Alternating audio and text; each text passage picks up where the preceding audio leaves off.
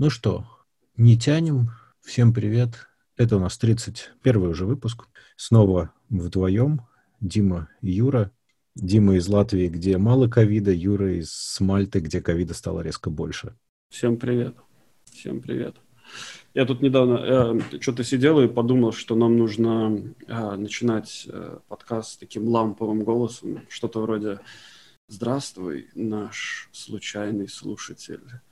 Привет. Или категорически всех приветствовать, например. Ну да. Но это да. как-то уже Безоговорочно. безоговорочно, да.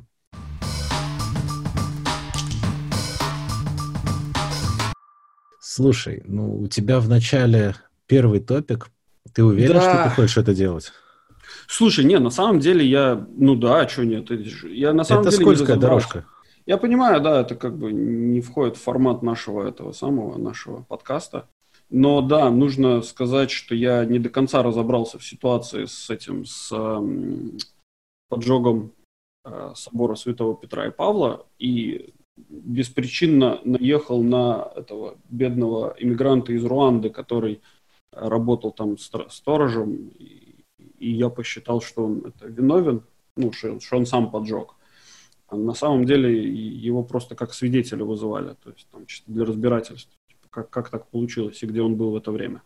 Вот. А как он на самом деле пока, ну, как, как, под- как загорелся вот этот вот собор во Франции, а, пока вроде неизвестно. Но это при этом как-то не влияет на то, что мы обсуждали про вот эту карту всяких не- неприятных событий с э, церковными всякими заведениями. Они все равно имеют место. Конечно, да, я не про это, я просто конкретно, собственно... Но тот перед- человек, да, он не доказано ничего, он свидетель. Да, да. Я про извинения сказал, что это скользкая дорожка, потому что современный мир очень любит извинения, и ты только дай повод. А, ну, у нас есть ГУФ, который за всех извиняется, поэтому... А так надо было гу- с Гуфом связаться, сказать, чувак, у нас тут есть тема, надо извиниться. Срочно. Он же всегда за все. Он сначала что-то делает, или кто-то что-то делает, он сразу же готов извиниться Да. на всякий случай. Ну, да. Ладно, давай начнем с э, совершенно крышесносной истории с Гармином. Да, давай. Она технологическая. Кстати, я знаешь, что понял? Э, Мы все время сначала закидываем технологические штуки, а потом скач- скатываемся в общественно-политические. И это на самом деле очень прикольно, потому что технологии сами по себе в чистом виде это не очень интересно. А вот как они влияют на все остальное, вот это прикольно. Поэтому с Гармином там я могу часть, часть ты. Суть в чем, что Garmin — это бренд, который производит разное фитнес-оборудование, в том числе огромный. И в какой-то момент, э, в конце прошлого месяца июля, у них все встало наглухо, потому что они подверглись атаке вируса шифровальщика, который у них вымогал деньги, и у них встало все, у них встали все онлайн-сервисы, все производство, все офисы, все наглухо. И они, собственно, стояли, стояли, стояли вот до вчерашнего, если я ничего не путаю, дня.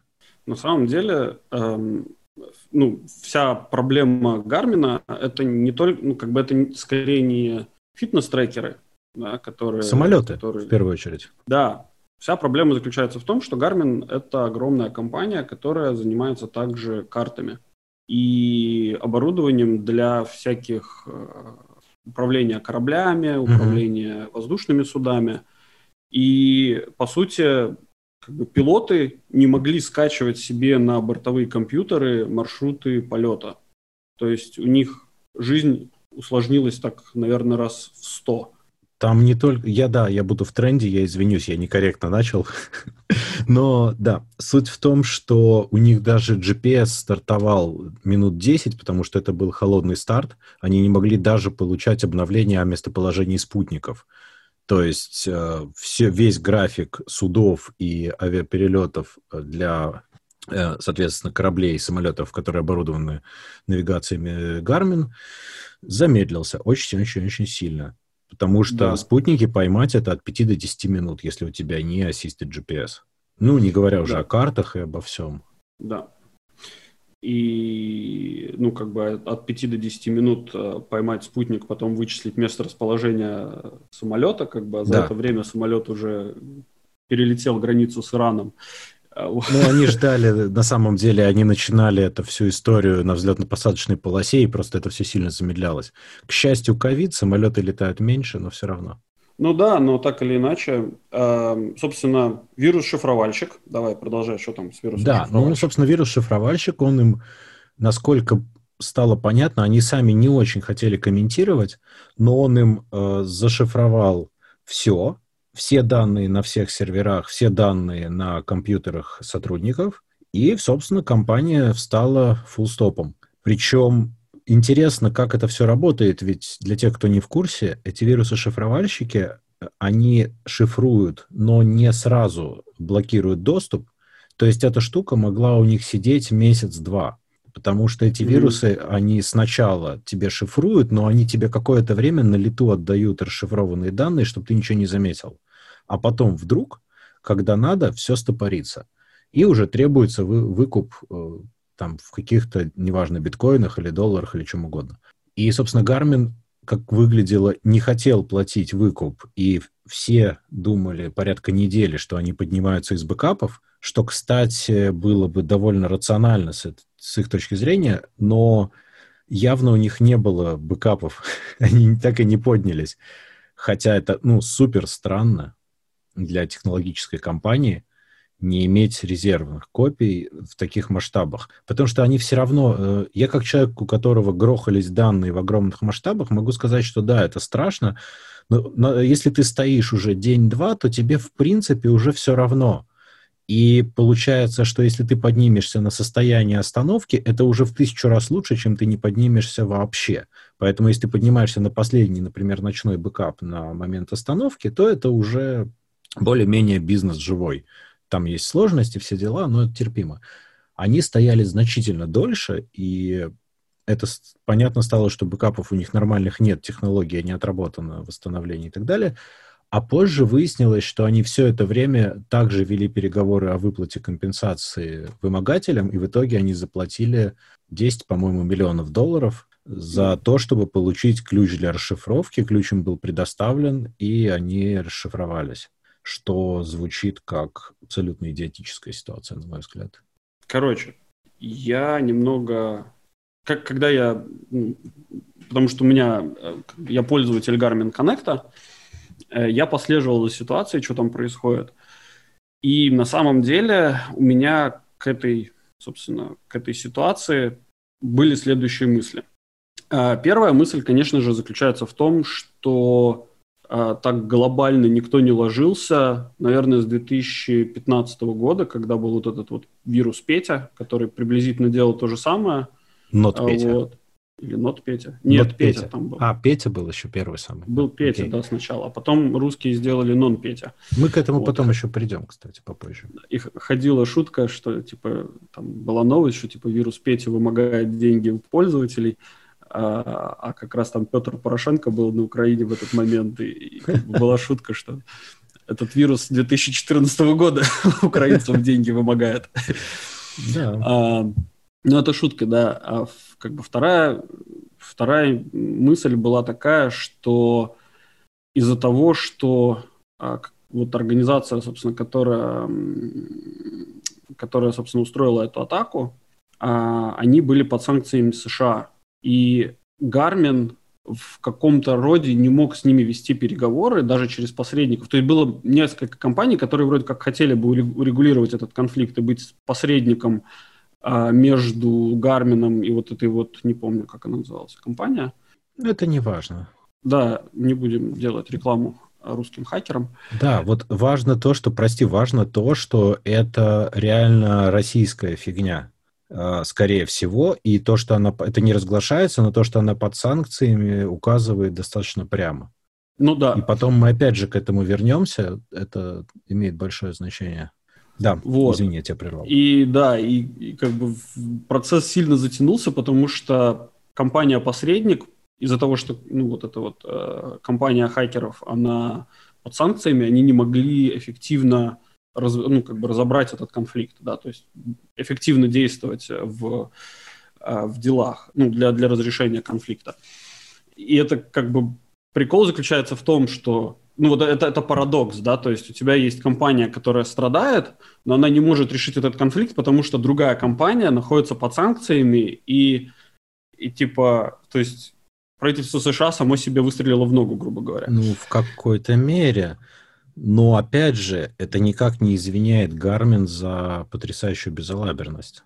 Это да. Кстати, я не думаю, что вот то, что ты говоришь по поводу бэкапов и то, что у них не было нормальных бэкапов, э, я так не думаю. У них на самом деле из-за того, что они, мало того, что они глобальная компания, у них огромный массив э, очень как это, sensitive информации. Как Конечно, это, они ее теряли, но они бы потеряли ее за несколько дней. Это нормально. Я не про это говорю. Я не а, про это бэкапится не говорю. все, ты думаешь? Я думаю, да.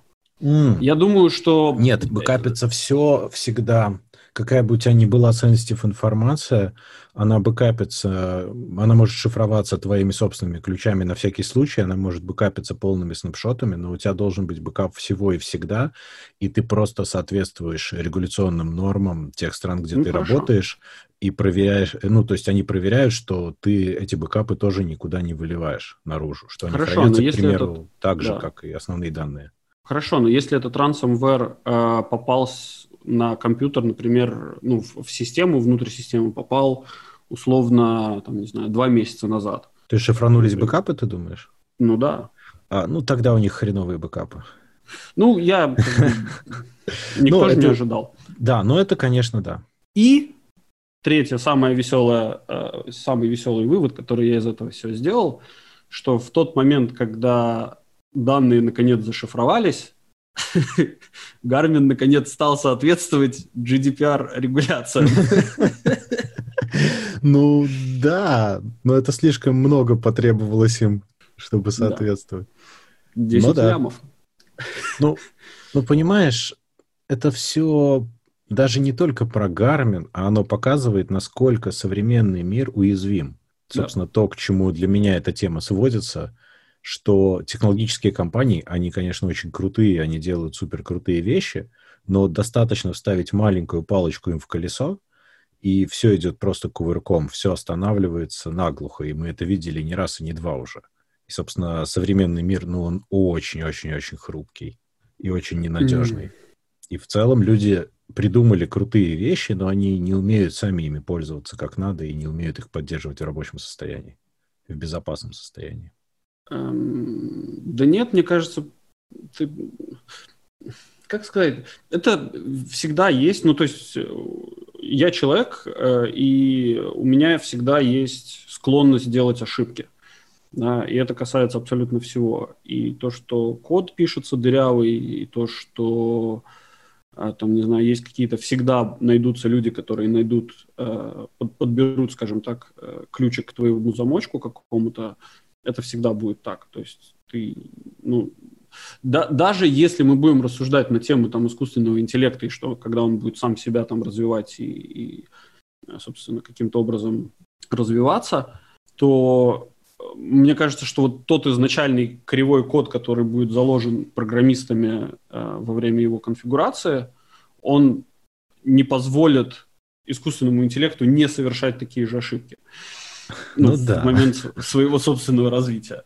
Кстати, ведь э, э, Кармак, который из ID Software, он же ушел из этого всего и занялся искусственным интеллектом, чтобы доказать, что возможен General Conscious искусственного интеллекта. Я ему желаю удачи. Но он человек талантливый, но поскольку это, скорее всего, невозможно, ну, это классная ну, игра. Ну да. Насчет... Ну, понимаешь, Насчет этого всего да, но ведь когда человечество пользовалось, к примеру, исключительно там еще паровыми машинами и механикой всякой, было проще, оно было более понятно. Сейчас за последние 100-150 лет усложнение идет с огромной скоростью, и оно пока что ускоряется. Соответственно, у меня лично создается ощущение, что в целом люди как, ну, не знаю, как человечество в целом не успевают за этим ментально. И идет такое усложнение, что его воспринимают вроде как должное, с другой стороны, мы не умеем, условно говоря, его готовить. Поэтому мы получаем регулярно вот такие вот истории в разных ситуациях. Ну да, наверное. И давай, может быть, сразу, Подожди может еще. быть... Да, конечно. я тебе, ну, это немножко будет увод от темы, но вот буквально, опять же, сегодня, когда я просматривал все эти темы и потом новости, я наткнулся на забавную статью про то, как девушка, значит, пишет следующую, собственно, след... статья о том, как она вдруг, вот после того, как Гармин выключился, и у нее перестали обновляться данные на ее часах, она вдруг поняла, насколько, как это, насколько нездоровая у нее была увлеченность спортом. О, да. Есть, да, из-за того, что вот этот вот, ну, эти часы, они, из-за того, что они тебе предоставляют очень много разной статистики, они тебя очень сильно мотивируют э, делать что-то. То есть, и ты там прям иногда там, да. сли- слишком много этому всему уделяешь, и слишком как бы такой одержим вот этим всем. И она поняла, как бы вот ее э, статья, Детокс такой. посыл, да, у нее, что у нее вот наступило вот это вот Осознание. детокс именно правильно, да, осознание, а, ты знаешь, осознание того, что... А, ты знаешь, я когда только-только купил Apple Watch, мне очень понравилось, как там вот эта вся фитнес-активность регистрируется, и там геймификация тоже этого всего. У тебя там эти кольца заполняются, все классно. Я в какой-то момент осознал, что я стремлюсь сделать так, чтобы они все были закрыты. То есть вот и движение, и там сколько я стоял в день, и потом я понял, что погодите, стоп, это для, для меня сервис, или я стараюсь сделать так, чтобы сервис был доволен? Здесь, наверное, то же самое в какой-то мере, потому что эта штука, она тебя начинает подстегивать. Ты видишь эти показатели, и ты еще больше фигачишь, хотя на самом деле это уже перебор. И тебе просто нравится наблюдать эти цифры которые растут, и типа ты лучше, чем ты вчера, но ты не лучше, ты просто мучаешься больше. Ты помнишь эту, эм, э, это немножко, минутка конспирологии. Помнишь, да, из-за чего последний, там, эм, последнее время был сильный наезд на Билла Гейтса и его патент с номером 060606? Всех чипировать? Да, что типа всех чипировать. Ты знаешь, в чем вообще суть этого патента? А, ты знаешь, нет, но я все жду с нетерпением, когда нас чипируют. Я очень хочу. На, ну да, в некоторых это, для некоторых это единственная возможность получить чуть-чуть интеллекта. Да. А, но суть заключается в том, что он же не чип изобрел, да, то есть это, это патент не на чип, а на технологию криптовалюты за то, что ты будешь делать какие-то, проявлять какую-то активность, то есть, mm-hmm. там, знаешь, то есть ты там пробежал, там, не знаю, 10 километров, на тебе, типа, получи э, монетку, типа, там, 10 центов. Вот, накопил ты там, там тысячу центов, короче, пойди купи себе мороженку, типа, молодец. И вот в этом, типа, идея в том, чтобы стимулировать людей заниматься как бы активность, активный образ жизни вести. Вот. И это, то есть, это уже не только э, стимуляция на уровне того, что, о, у меня колечко заполнилось, типа, я сто процентов сегодня там отходил э, поставленную цель шагов, э, там, не знаю, сделал, а еще тебе, типа, финанс, рублем, короче, тебя стимулировать будут. Ну, в этом что-то есть на самом деле. Это не так глупо, как кажется, потому что многих людей иначе никак не заставишь. А это здоровье ну, конечно, и да, жизнь. Это... Человеческая жадность, она, это, по-моему, один из самых больших стимулов. Да, нельзя недооценивать. Угу, угу. Ну чего? Так, давай к следующей теме. А, понимаешь, э, новость — это очень далекое следствие того, о чем, собственно, речь. Я не могу в шоу-ноуты написать, потому что это был подкаст. А угу. История в чем? Я всегда думал, что вот эти вот все разговоры о том, что русские вмешиваются там в американские выборы или там, что еще кто-то куда-то вмешивается, это все дичайшая конспирология и манипуляция фактами. Угу. И тут я послушал интервью э, с э, синьоредитором Уайерда, Энди Гринбергом, ну, который как бы вполне себе респектабельный человек, uh-huh. а написал он книгу Sandworm, A New Era of Cyber War and Hunt for Kremlin's Most Dangerous Hackers. Uh-huh. И это книга расследования, где он собрал доказательную базу. И самое интересное, что уже после выхода книги он, он работал со спецслужбами э, для того, чтобы выяснить, что можно писать, что нельзя, в том числе.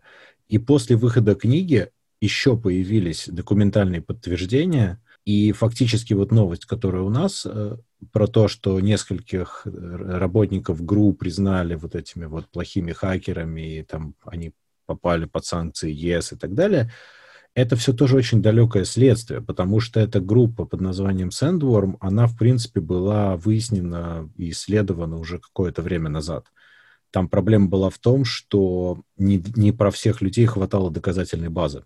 Но, но реально доказано, что Россия именно в виде подразделения ГРУ, которое занималось кибератаками, вмешивалась в выборы в США, вмешивалась э, в ход Олимпийских игр, еще вмешивалась в кучу вещей, а доказана связь их э, с остановкой различных систем на Украине, с тем, что там вырубали электростанции, там огромные проблемы. То есть вы убивали почту на Украине, там что-то на месяц все встало к фигам. То есть это реально доказанные факты. И вот тут я немножко задергался, потому что если это, ну, там действительно есть доказательная база, если это действительно доказано, то это уже совсем-совсем не шутки, это, ну, как бы первую новость про Гармин тоже раскрашивает чуть-чуть новыми красками, на самом деле. Э, в общем, я, конечно, большой фанат российских спецслужб, особенно ГРУ. Вот. Эм, и расскажу тебе, ну, то есть ты знаешь, да, наверное, наверняка ты слышал, да, что каким-то там спецагентам э, ГРУ, которые должны были работать под прикрытием где-то в других странах, что им, например, загранпаспорта выдали, короче, по порядку. Ну да, но это другое отделение, совершенно другая история подожди, если работают как бы такие вещи, то как бы, ну, у меня сразу же закрадываются сомнения, то есть, а вы точно русские хакеры?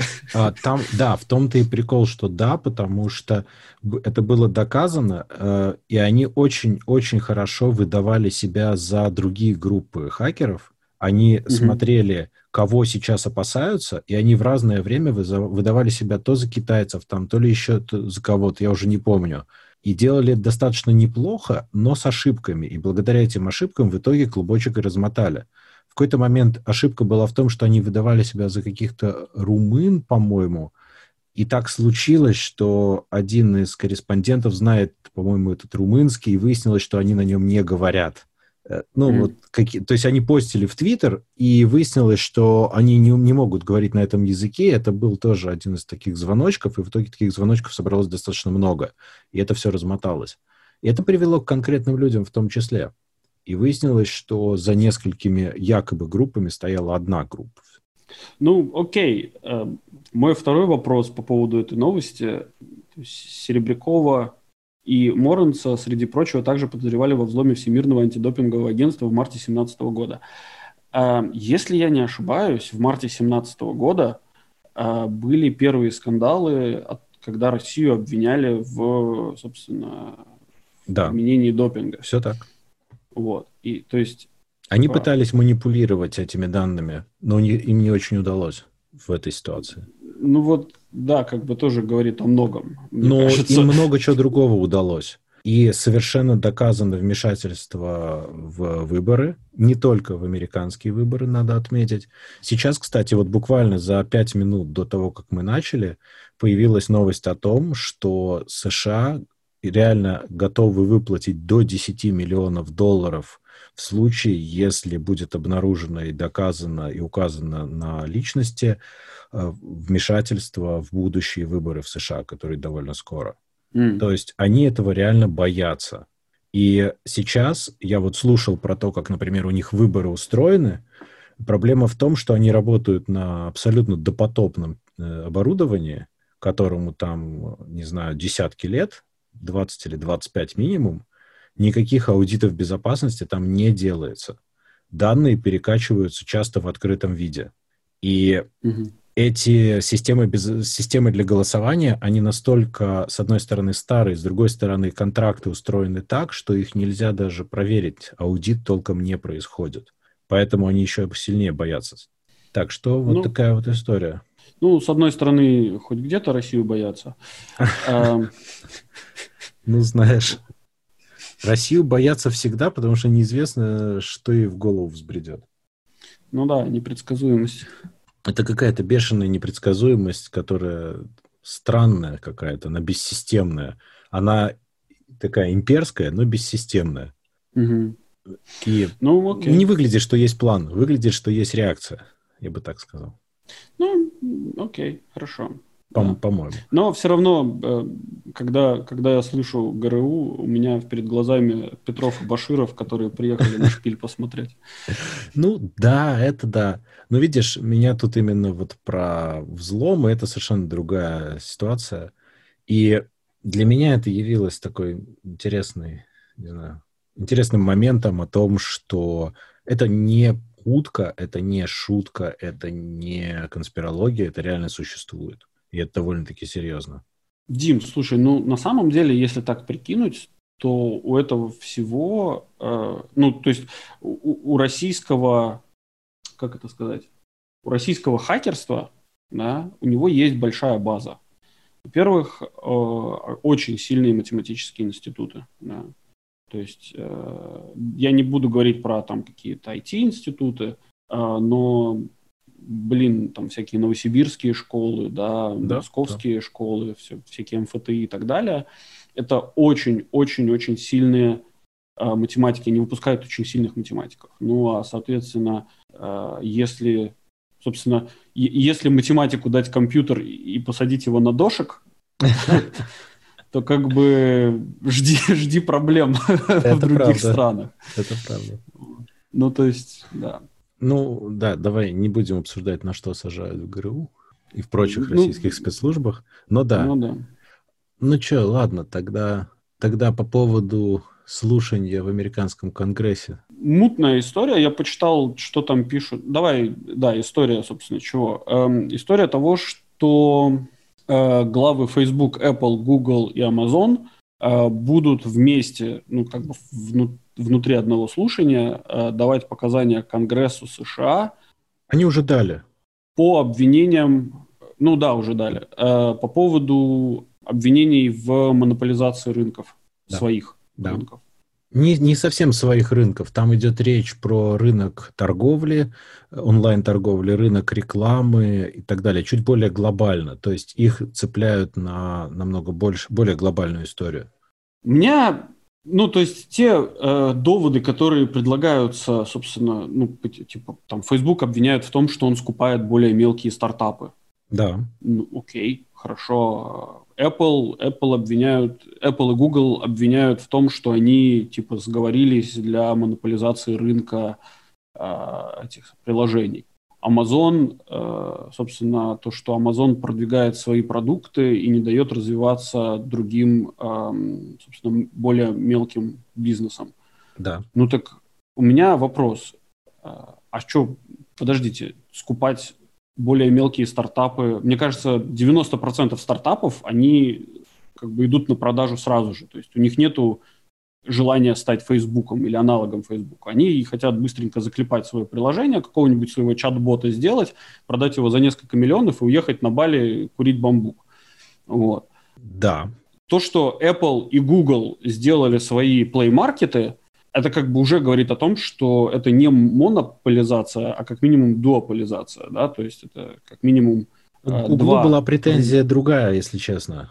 Гуглу была претензия больше по результатам поиска. Там Apple вылез э, из этого почти сухим, потому что им сложно предъявлять. Они сделали экосистему с нуля, они сделали все, все, все, и в принципе, ну как бы они могут просить, ну за вход сколько надо, ну, да. потому что они ну, не воспользовались готовым, они полностью все построили. Если тебе не нравится, ну не ходи в этот садик, ну правда.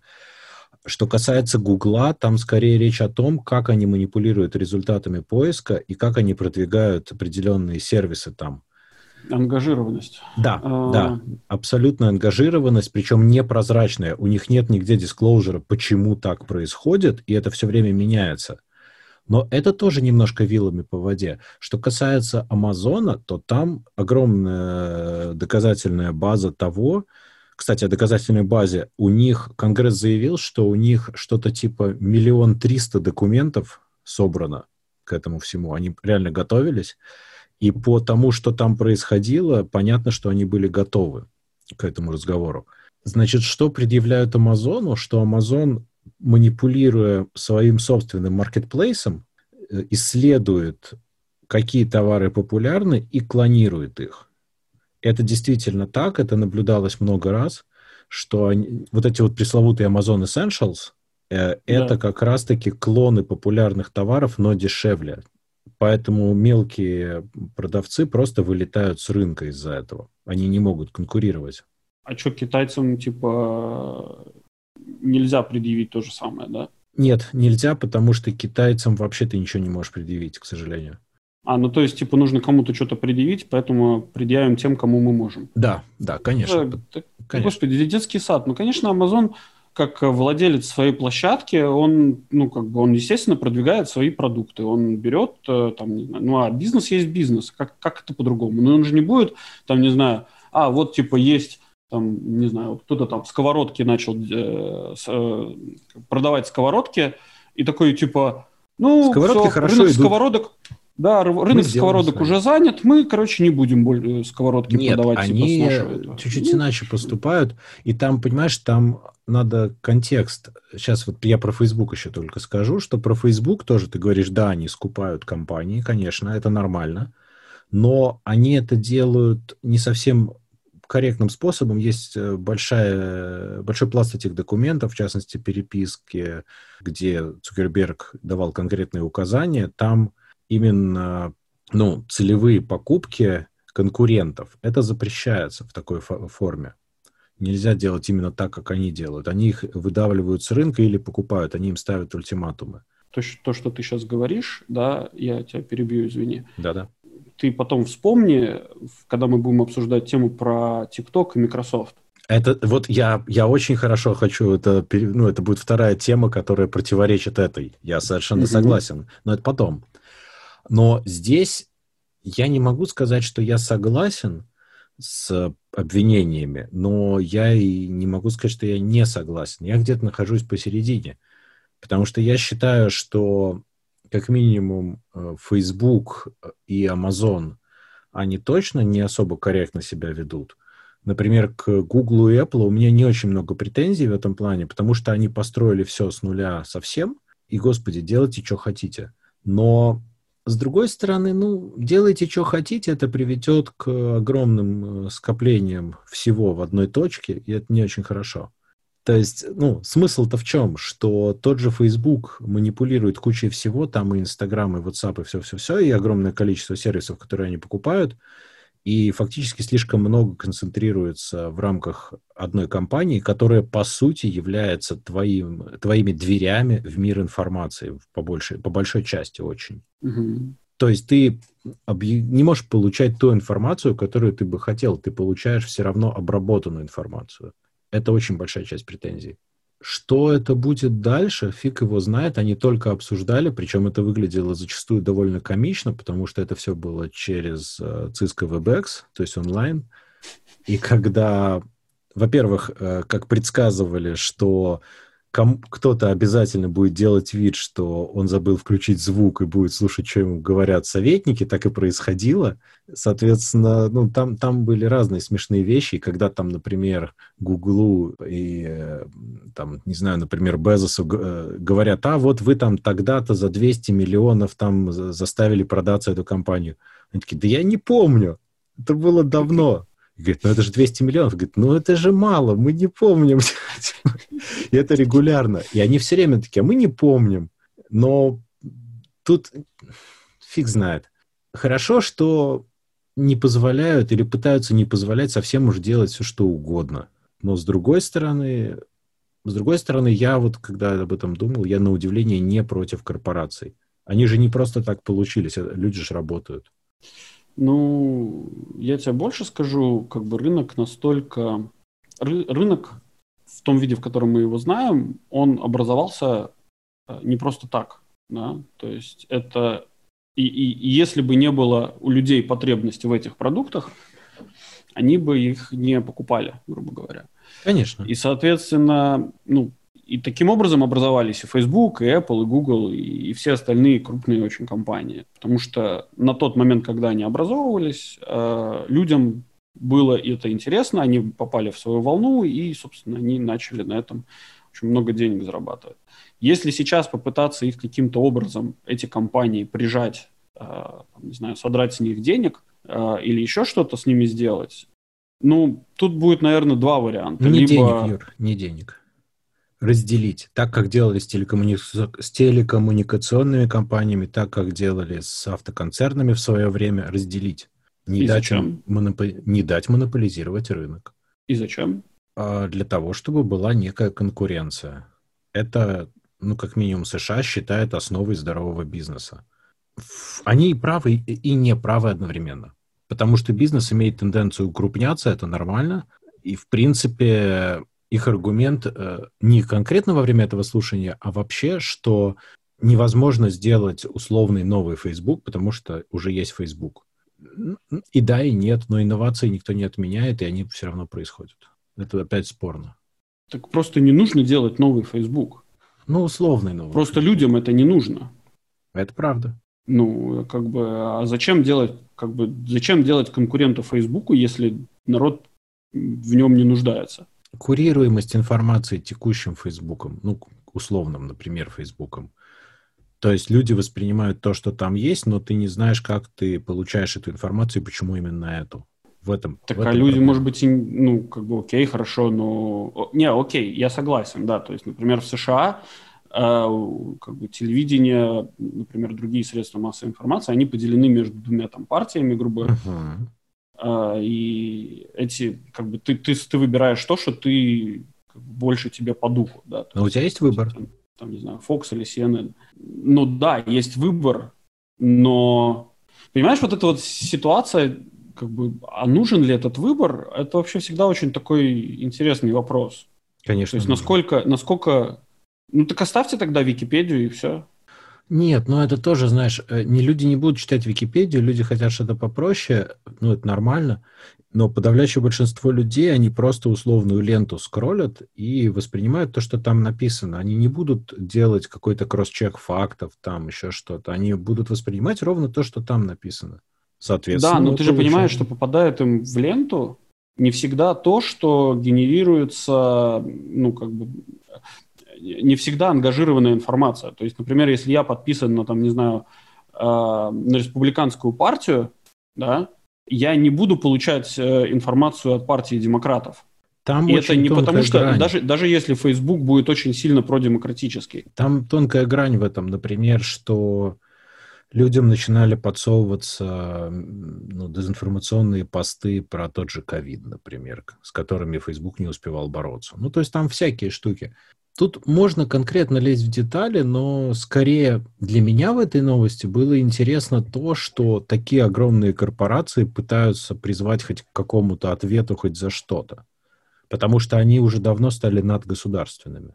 Я боюсь, что эм, то, то, что ты, как бы весь этот процесс, это не для того, чтобы э, как-то разделить или вот то, к чему ты э, сводишь все это. Почему? Я думаю, что это, я думаю, что просто, и- если их где-то там признают виновными, на них наложат штрафы. Вот. И типа таким образом они их попытаются, типа, они скажут, что вот они э, бизнесмен, типа на этом заработал, мы его наказали рублем.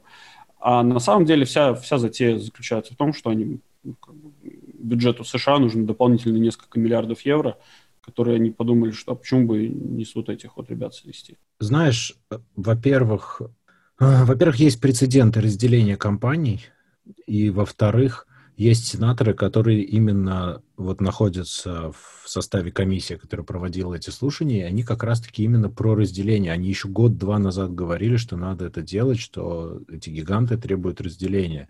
И вот, собственно, это привело к этому слушанию. Ну, окей, очень интересно. Посмотрим, Давай запишем, будем наблюдать. Это Вот. интересно. Да. да. Это на несколько Окей. лет история. Но да, мы как бы сразу же можно впрыгнуть в тему про ТикТок, О, да. потому что, потому что это, по-моему, прям- прекрасно. Я вообще не Я- понимаю, что происходит. Там же как? А, чтобы как-то нарисовать картинку. ТикТок В прошлом вообще... подкасте, в прошлом Ну да, давай, позапрошлом давай так. подкасте мы говорили про то, что США пригрозила ТикТоку, что они будут блокироваться.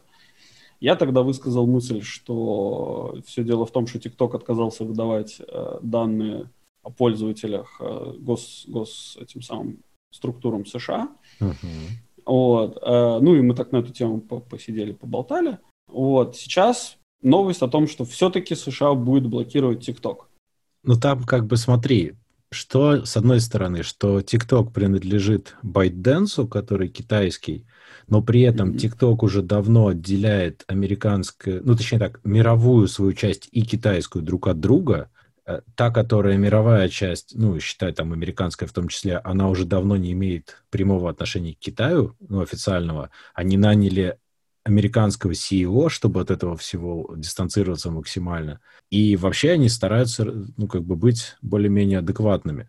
И тут очень смешно, что есть такая гипотеза, что Трамп имеет личный зуб на ТикТок, потому что был чудесный флешмоб, когда Трамп должен был выступать в рамках своей предвыборной кампании на стадионе, и там заявилось, я не помню, какое-то космическое количество народу. Это был флешмоб в ТикТоке. А, они, короче, опубликовали, что там типа 40 тысяч человек придет на встречу там с нашим Трампом, и был пустой стадион. Там не было практически никого, потому что это был прикол.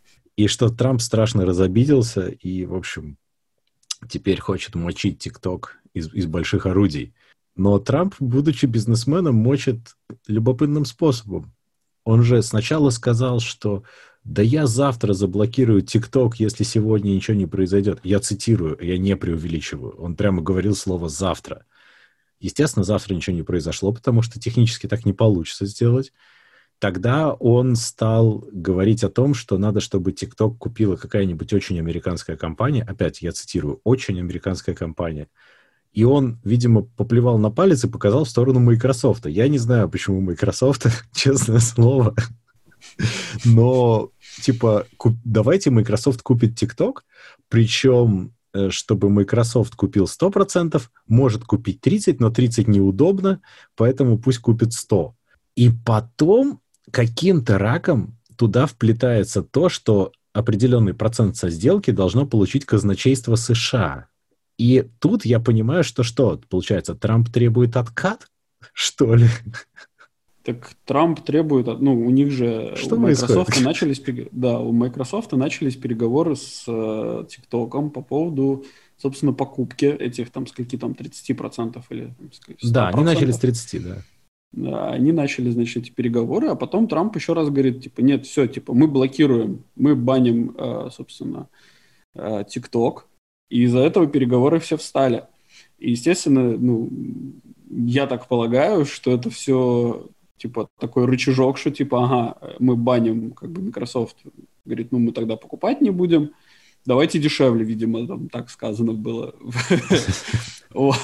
А как бы за то, что дешевле, ну, из-за того, что дешевле, как бы процент уходит в казначейство, потому что Трамп как бы ну, сработал этим самым мускулом. Ну, слушай, ну это просто реально откат. Ну, конечно, откат, а что делать? А вы говорите, в США коррупции нет. Да нет, там все есть, но это, блин, это так смешно. Причем мне очень понравилась позиция Apple.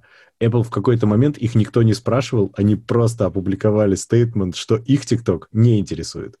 Чисто да. на всякий случай, чтобы к ним они даже не приходили. Они как гуф, решили извиниться заранее. Да, они просто решили на всякий случай, чтобы к ним не лезли с этой чушью, просто сразу сказать, что, чуваки, нам не надо. Но я не понимаю, что происходит, потому что это какая-то полная дичь.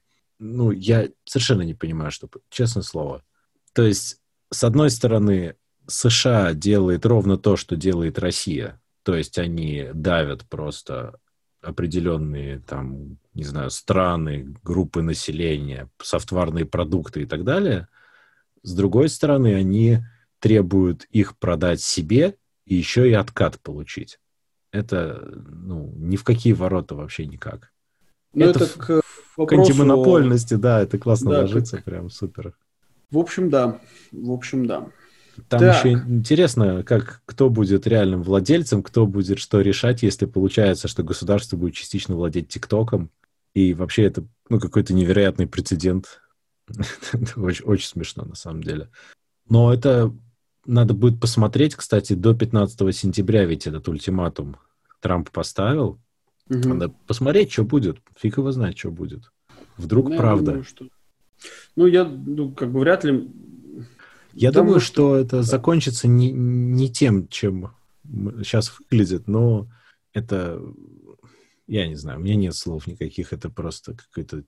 Да я думаю, Microsoft ничего не купит. Э, Им не надо, в первую его. очередь. Ну, в том-то и дело. Зачем? Нахрена? Тем более они сейчас то, столько денег уже потеряли, Они же на миксере потеряли кучу денег, они сейчас на Xbox планируют терять деньги. Зачем им покупать TikTok? Что они с ним делать будут сейчас?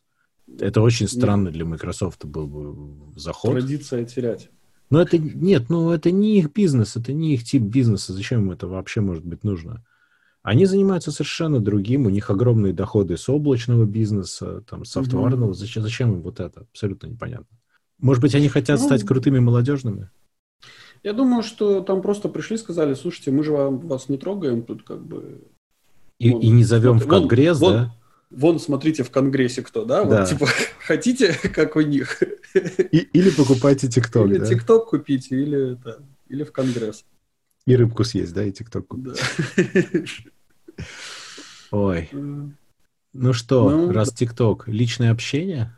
Слушай, такая очень провокативная статья о том, что люди, э, то, то, что, о том, что если там еще 10-20 лет назад общение с телевизором это была привилегия э, богатых, да, что как бы компьютеры, телевизоры, э, там, лаптопы, какие-то портативные коммуникаторы э, стоили дорого, и это как бы, средний класс не мог себе сильно позволить такие вещи, и вот эти вот устройства, они как бы давали статус их обладателю, ну или пока говорили о статусе их обладателя, то сейчас э, устройства стали настолько дешевые, что чуть ли не дети им с ними бегают, а при этом э, богатые люди, они наоборот как бы больше отходят от этого.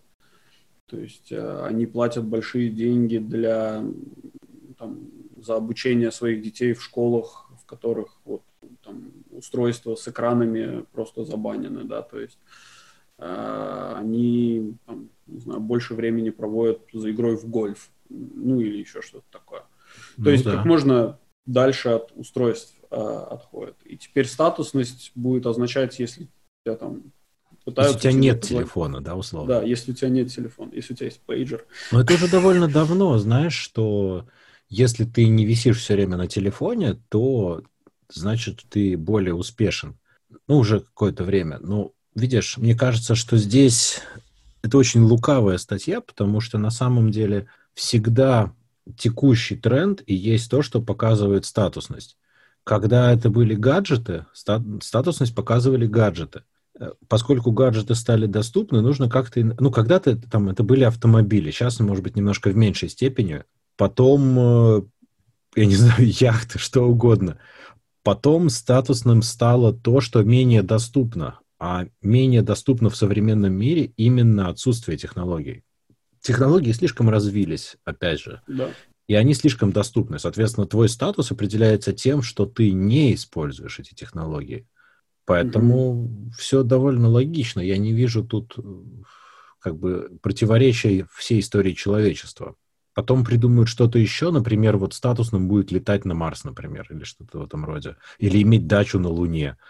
Ну, какая-нибудь вот такая... Будет, статусным да. будет платить наличными. Да, да, да, вот на, тоже, да. Ну, вот какая-то дичь такая странная, да, то есть... Э, или наоборот, э, там... Ну, ну, неважно. То есть любое действие, которое будет менее мейнстримовое. Сейчас, конечно, mm-hmm. более мейнстримовым являются технологические все изыски, использование там, не знаю, телефонов, компьютеров и так далее. Ну, это большая часть жизни, большая часть работы и так далее. Люди туда просто уходят ну, на большую очень часть дня. А если ты можешь себе позволить этого не делать, ну, логично, что ты выделяешься. Хотят выделиться. Ну да. Ну, да. ну и, конечно, конечно, что хочется, будучи, я не знаю, там, владельцем какой-нибудь большой корпорации, не быть рабом мессенджера и телефона.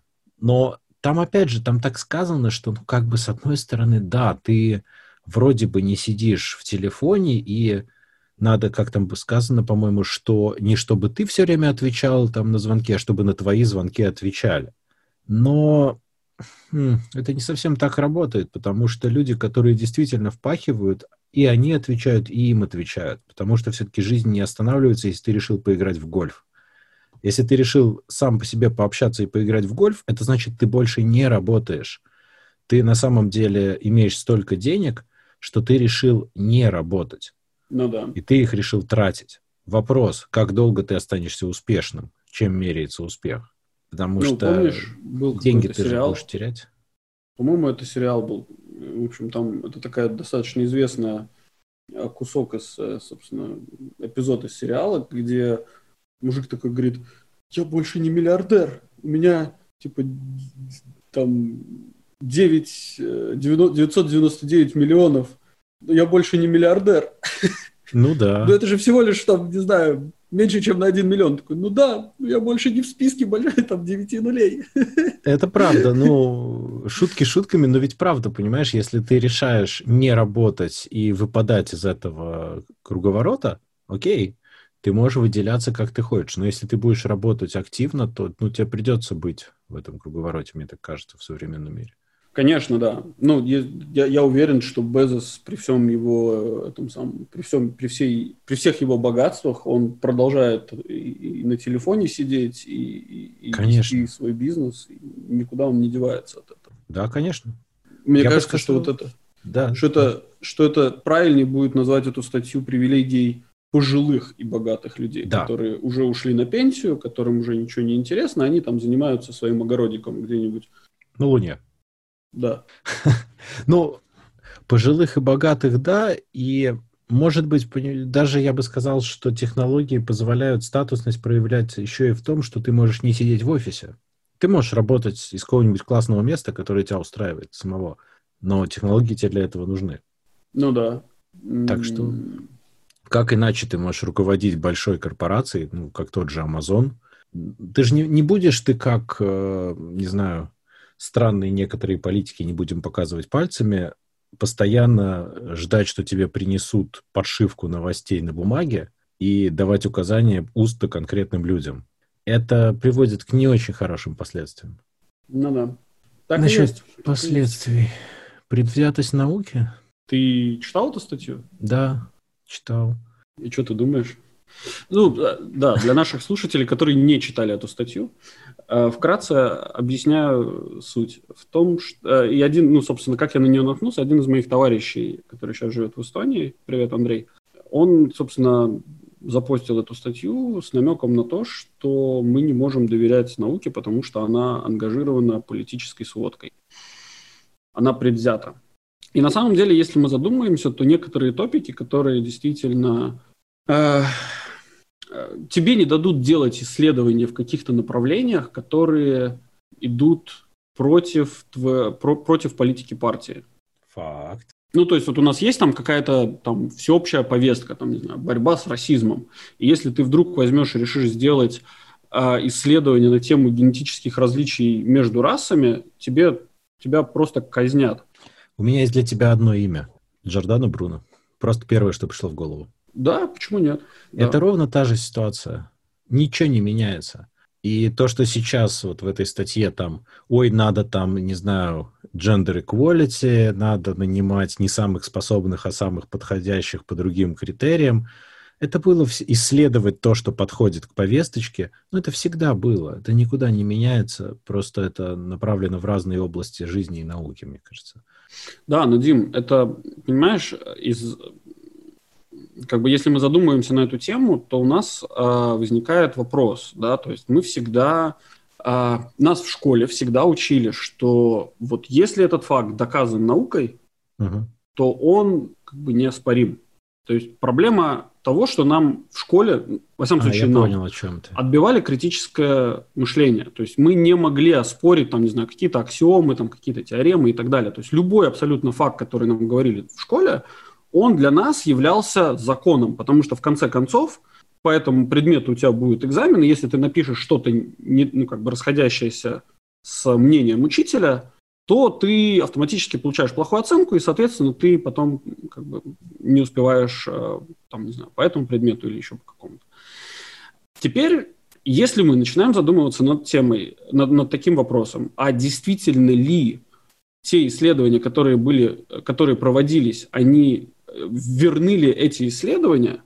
И если мы натыкаемся на такие вещи, которые говорят, что, вы знаете, нам кажется, что эти результаты этих исследований были продиктованы а, политикой того времени. А Это всегда так. мне кажется. Я понимаю, да. То есть у мы... тебя, смотри, у тебя же есть... любое исследование, оно же начинается с некой предпосылки, которая содержит часть ответа. И ты даже неосознанно будешь пытаться ее либо доказать, либо опровергнуть. Но это зависит от предпосылки. Соответственно, у тебя любое исследование по определению будет несколько тенденциозным. Хорошо, а, но есть же, а, скажем, сложно привести пример, но да, это, это очень часто касается каких-то социальных наук. Ну или, скажем так, менее точных, назовем это так. Ну, а, да, что да. есть какое-то явление, мы пытаемся его объяснить с точки зрения повестки, нынешней повестки дня, и мы находим этому подтверждение.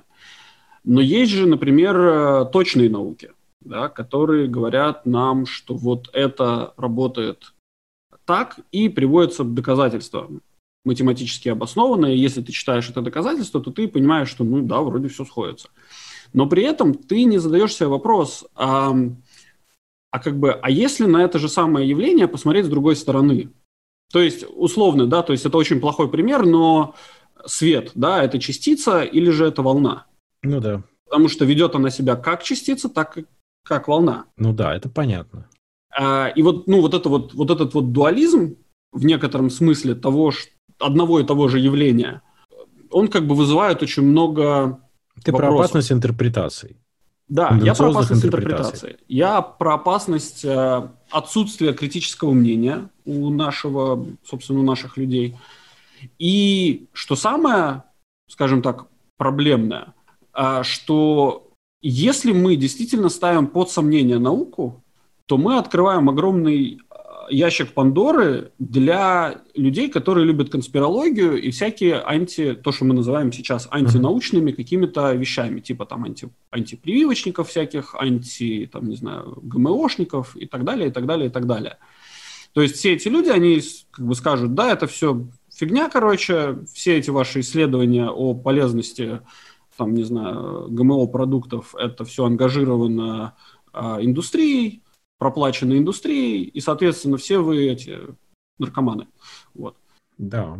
Ну и что ты думаешь вот по этому поводу? Но Насколько потом... ты уверен в своих убеждениях, Дима? Я, я не уверен, поэтому я стараюсь... Э, я стараюсь видеть несколько сторон. Я не вижу другого способа. Я стараюсь не верить, когда я вижу только одну сторону исследования. Просто если я вижу, скажем, два противоположных, ну, как правило, одно из них будет явно вызывать меньше доверия и будет выглядеть довольно откровенным булшитом на фоне второго. Таким образом, можно более-менее что-то понять. Единственное, что я могу предложить. Потому что, да, я так просто доверять не готов. Я понимаю, что все ангажировано так или иначе. Это всегда так было. Вопрос, что и для чего ангажировано. Ну, а кибернетика — это лженаука, да, у меня даже есть, я специально, мы когда эту квартиру покупали, тут были остатки какой-то старой библиотеки, и я эту книгу сохранил, советский этот философский словарь, где кибернетика — это лженаука, я даже сфоткал эту страницу. Угу. Ну, ничего, нормально, все живы, понимаешь, Ус- успокоились, ну, да. отпустило. Я на это так смотрю. Ну да, я...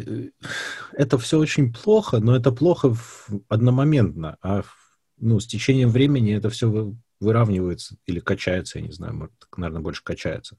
Меня в этой статье расстроило больше то, что там конкретно упоминались вещи про найм и давление о найме менее подходящих сотрудников потому, по каким-то совершенно повесточным причинам.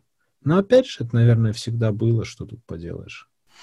Ну, на самом деле это всегда было, потому что тех, например, ученых, помнишь же, это, правда, художественный герой, э, герой художественной литературы, который ой, Жюля Верна, этот, э, который за 80 дней хотел объехать да. э, Землю.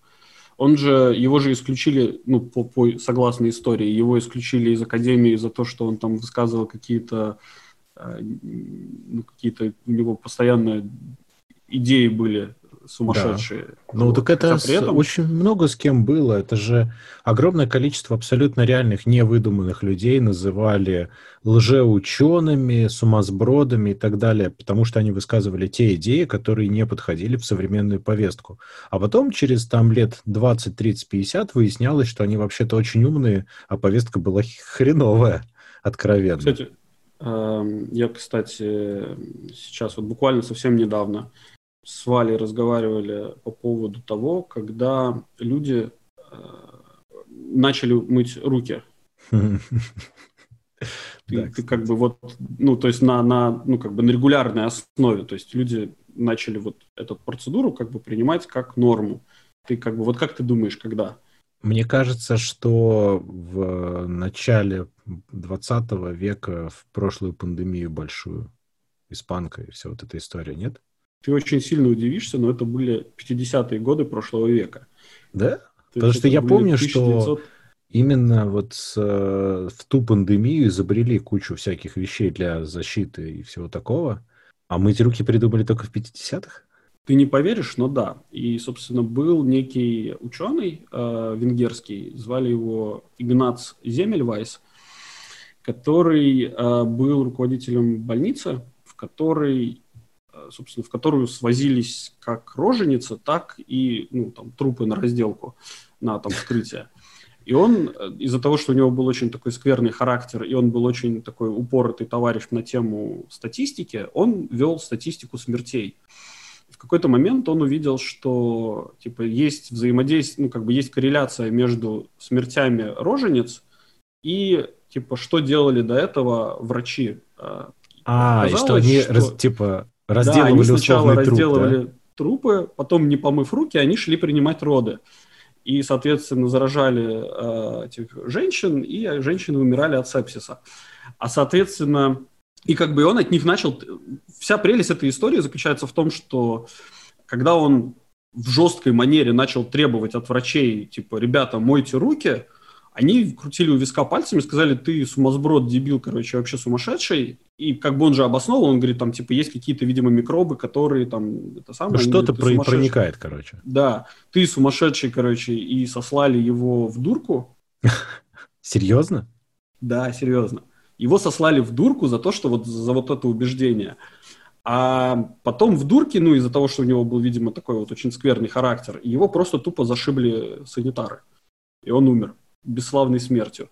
А потом, там, спустя какое-то время, его какой-то ученик, э, который был, ну, последователь, скажем так, он, ну, как бы, он постепенно начал, то есть, продвигать эту идею, и вот, вот, собственно, мы пришли к тому, к чему мы сейчас есть. Это вот, то есть, о предвзятости науки, о сумасшедших ученых, которые ну, да. кажутся сначала сумасшедшими, а потом... Ну, как я уже тоже сказал, устройство Вселенной что вокруг да, чего да. крутится. Да, но меня просто поражает, что, что при всем... Ну, я не считаю, что, что говорили... Человечество... Извини, просто представь себе, что в свое время говорили изобретателю колеса. Не, ему просто дубиной по голове дали. Да, сказать. ну, то есть ему сказали, что он придурок, дали дубины и пошли дальше, и все. Да, да, да. Я тебя прервал, извини, пожалуйста. Да не, я просто хотел сказать, что мы вроде как общество, ну, как мне всегда хотелось бы верить, мы общество, которое, ну, плюс-минус открыто для каких-то каких новых идей, каких-то новых веяний. А, а оказывается, мы все еще те же самые зашоренные как бы, балбесы, которые, которые будут говорить все, что угодно, лишь бы им дали денег. Я ну, совершенно, совершенно... Банан этим, дали. Да, я совершенно с этим согласен, потому что в это хочется верить из-за того, что, опять же, за последние десятилетия мир очень резко стал меняться, из-за того, что он стал меньше. Скорость транспортировки людей и грузов существенно выросла, скорость транспортировки информации выросла, коммуникации там до небес дошли. Но люди-то не поменялись. Людям, чтобы поменяться, и двух тысяч лет, и трех тысяч лет не хватило. Ну да. Почему они должны измениться за последние, скажем, 50 лет? Ну, вряд ли они будут такими же, как и 2000 лет назад, как и 3000 лет назад. Концептуально ничего в поведении не меняется. Ну да. Меняются только ну, направления, в которые люди качаются. Все абсолютно, включая нас, на самом деле. Это мы хотим быть умными, а на самом деле мы такие же. Мы вон я, говорим, видишь, корпорации добро, хакеры зло. Нет, кстати, хакеры это же тоже добро. Да. Хакеры, ну, они просто получают деньги за как бы не совсем честные действия, но они же, они на самом деле делают добро в том смысле, что теперь Гармин, мы надеемся, что Гармин ну, как бы выучит свой урок за 10 миллионов Нет. и поправит свои системы. Не поправит. Ну, вот видишь, ты как бы пессимист, а я во всем вижу хорошее. Я просто понимаю, как это будет работать, скорее всего, изнутри. Там найдут крайних, дадут им в репу со всей силы, но никто не захочет инвестировать деньги в то, чтобы исправить ситуацию. К сожалению, это очень часто так происходит. Я буду страшно удивлен, если они что-то поменяют. Мне так, потому что у них будет аргумент, что мы уже столько потратили, что идите нафиг. И, ну, то есть это, это, к сожалению, часто так происходит. Ну, ну бог с ним, с Гармином. Немножко традиционного космоса сделаем. Да, давай быстренько поздравим наших товарищей из SpaceX, которые нам, к сожалению, не заносят еще денег. Могли бы уже. Вот. Да уже давно было бы, да. Надо бросить Илону Маску ссылку на наш подкаст, где мы постоянно им восхваляем его. Вот. Э, короче, две новости замечательные, очень коротко. Первая новость. Команда Crew Dragon, которая отправлялась с мыса Канаверон пару месяцев назад э, на МКС, вернулась успешно, приземлились прямо в океан. Э, очень красивые видео, смотрите на Ютубе. Было бы круто, если бы там было меньше придурков на лодках, но вообще да. Ну, ну так-то все отлично. Что поделаешь. Вот. Да. И э, вторая новость. SpaceX провели успешный тест космического корабля Starship SN-5, который в будущем будет доставлять пассажиров на Марс и Луну. Вот, поэтому пакуйте наши чемоданы. Мы уже практически прилетели колонизировать. Ну, это очень круто. Это очень-очень-очень круто, потому что это развитие, оно как-то прямо пошло большой скоростью всех им только благ, и пусть они дальше делают то, что они делают. Я посмотрел, что делают остальные, они довольно далеко отстали, ну, к сожалению. Да. У меня есть, конечно, свое потенциально неправильное мнение. Давай, это же здорово. Просто понимаешь, вот эти вот путешествия в космосе, там мы будем бороздить и колонизировать другие планеты. Проблема заключается в том, что перелеты между планетами, они достаточно долгие а с космической радиацией еще пока не придумали, что делать. И это все прекрасно, что вот, вот, вот как бы мы можем туда отправить какого-нибудь робота, чтобы он, там, не знаю, что-то делал там на Марсе, на Луне, неважно где. Uh-huh. Но мы до сих пор не знаем, как туда отправить людей, так, чтобы они туда прилетели безо всяких генетических изменений. Ну, это одно, и во-вторых, нам на самом деле пока непонятно, зачем это делать. Потому что как тут было правильно сказано одним популяризатором науки, что, по сути, космос — это такой большой Эверест. Зачем тебе залезать на Эверест? Ты что, снега, что ли, не видел? Но это крутое достижение. С космосом ну, пока да. примерно так же. То есть нету конкретной практической цели. Например, на том же Марсе добывать полезные ископаемые, скорее всего, невыгодно из-за того, как Марс формировался, из-за того, что там нет жизни, там нету судя по исследованиям текущих, нету рудных жил. То есть вся Слушай, эта ну история ну... довольно равномерно распределена по поверхности, ну, в смысле, по породе, и все. Это, это нерационально. Смотри, все зависит от того, что это за ресурсы. Да? Это верно, да. уникальные ресурсы, которых нету на Земле, и они там будут, не знаю, что-то такое, там, не знаю, делать, что, что не могут наши земные минералы, угу. а, то как бы это будет стоить тех денег, сто, это будет стоить тех ресурсов, чтобы это делать. Возможно. Другой вопрос, что если мы будем вот в тему про то, что про космический мусор, о том, о чем мы говорили в прошлый Ой, раз. его мало на самом деле. Я понимаю. Об уменьшении гравитации Земли, да, то есть того, что мы уменьшаем, да, то, что выбрасываем в космос что-то. Привозя что-то из космоса, мы наоборот будем увеличивать, то есть а. компенсировать. Ну есть, да. Ну, тут, тут такой вопрос, вопрос этого всего. Такой. Это забавная мысль. Это еще одна парадоксальная мысль. А представь, через 10 лет SpaceX притащат в, конгресс, в Конгресс и скажут, что чуваки, вы монополизировали полеты в космос. Ну да, да. Я думаю, что Илон сразу же быстренько перерегистрирует свою компанию в, в Южную Африку и, и как бы и, и скажет, ну, ребята, батут вам дам космонавтов отправлять. Нет, ну, на самом деле, если серьезно, то это очень, очень здорово, и здорово, что ну, развивается это все, что это действительно Да-да. идет вперед. Единственное, что, ну, это вопрос целесообразности использования ресурсов, вот и все. Если, я не знаю, ты знаешь такого чувака, эм, который недавно умер, относительно недавно умер, э, Жак Фреско э, со своим проектом Венера. Ты что-то слышал про это? Слышал, но я не могу сказать, что я прямо знаю, о чем идет речь. Он, я слышал. Э, да, это такой, он такой немножко сумасшедший инженер с э, интересными взглядами на мир и как бы рационализацией устройства мира, мне кажется, это как бы так, наверное, назвать. Он, как есть такое движение политическое, называется научный, научный коммунизм или как-то так это О, называется. боже мой. Ну, то есть это там, где типа при коммунизме, это, это коммунизм, во главе которого стоят ученые. Боже Или мой. же Мне страшно. то, что ученые произведут. Не, идея неплохая. Ну, то есть, что там на самом деле одна из его идей, то, что человек из-за того, что он постоянно, из-за того, что он коррумпированный, э, человек не может, не должен стоять во главе э, государства. А, ты про технологическое... Да, я понял, что государством управляет технология, а не конкретные личности. ну Ты да, про это? да, да, да. Ну, технократия, что-то в этом роде. И, Космическая это- Одиссея, э, ты помнишь, что будет, если доверить технологии? Нет, ну, плюс все равно это же человек за этим стоит, так или иначе. Э, Да, если мы говорим про сиюминутное решение. А если мы говорим про технологию, которая сама к себе, себя каким-то образом воспитывает в не- нескольких поколениях, То это Skynet.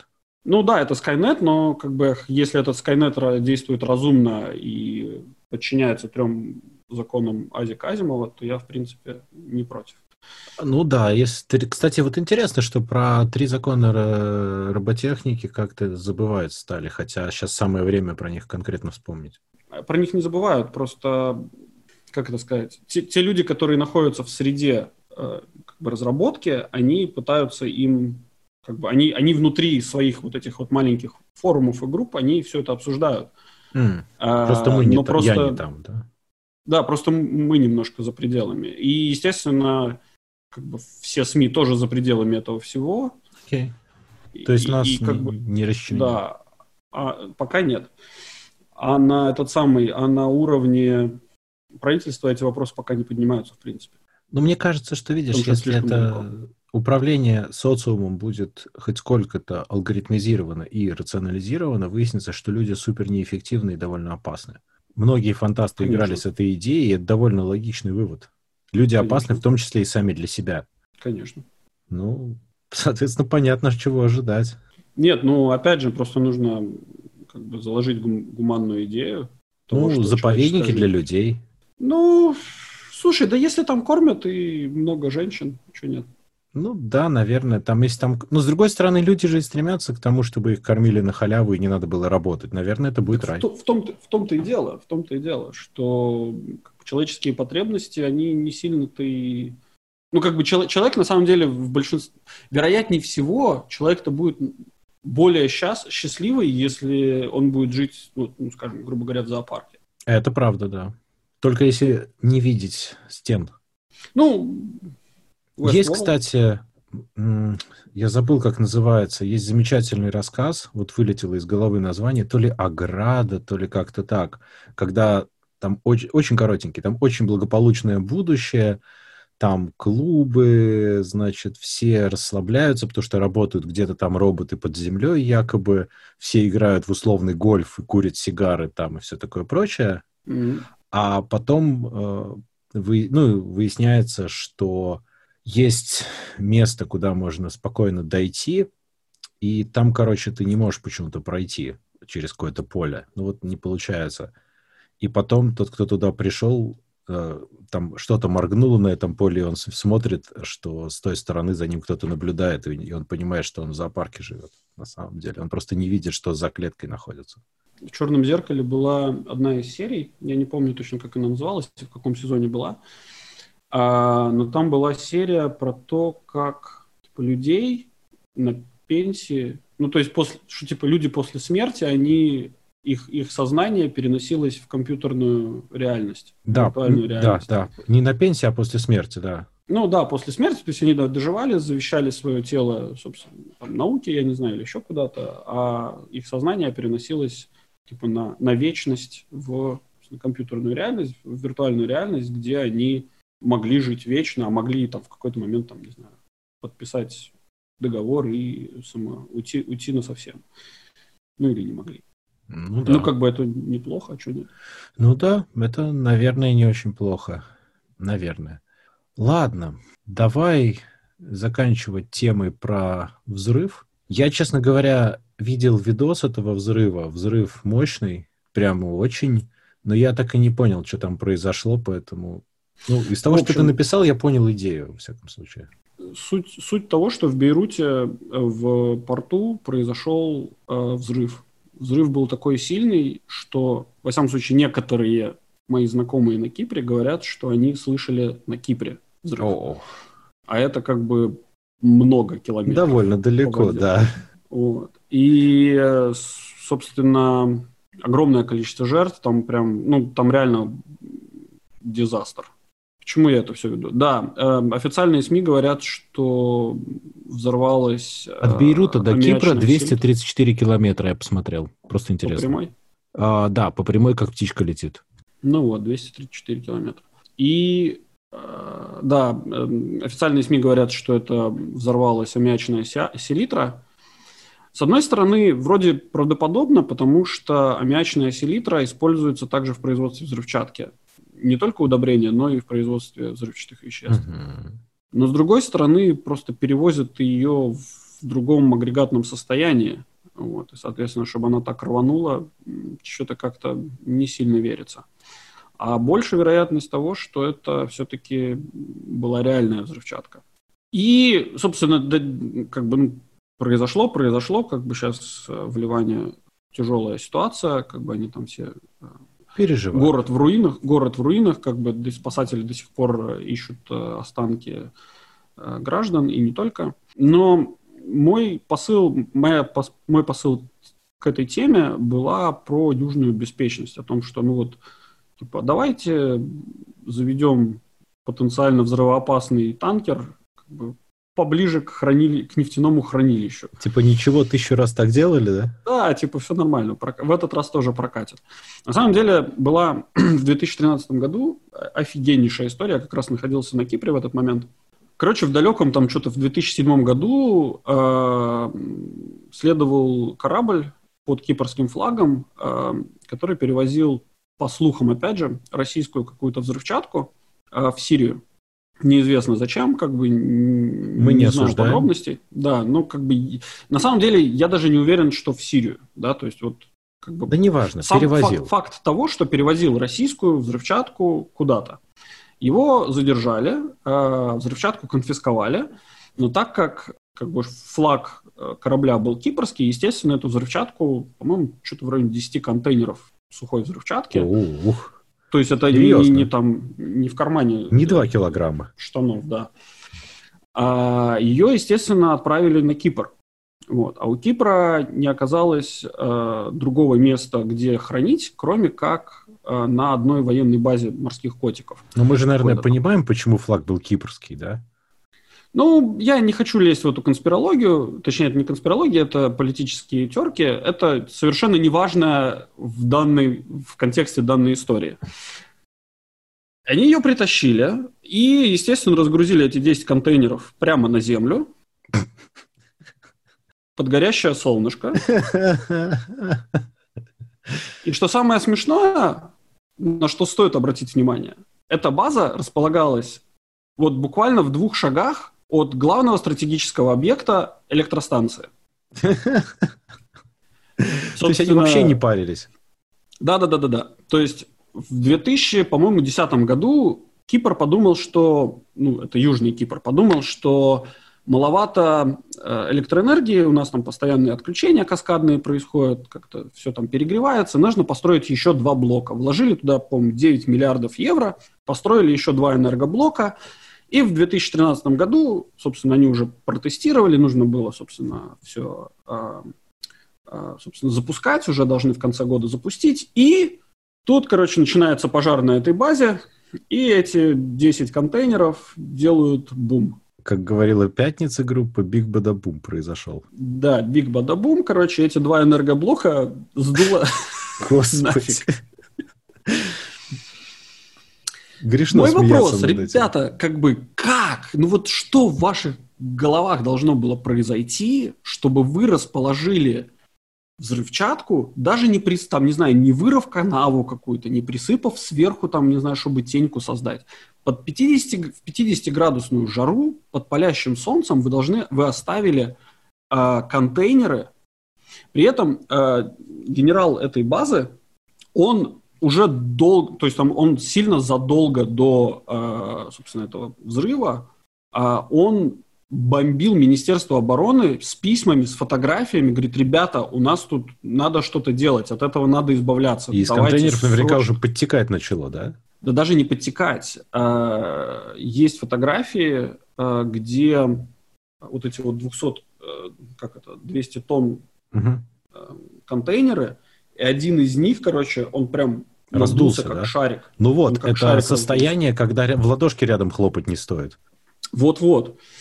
И э, вот этот вот генерал, он какой-то, короче, там он как, поступил как настоящий герой, как настоящий генерал. Э, он в момент, когда начался пожар, он объявил военную тревогу и выслал большую часть базы на учения в море. То есть он их спас а сам. Да, а сам э, и еще, по-моему, 10 офицеров, там, короче, какой-то офицерский состав, плюс там несколько человек, они попытались потушить пожар, но не смогли, естественно, к сожалению, погибли. Не, ну это, да, это просто крутое поведение.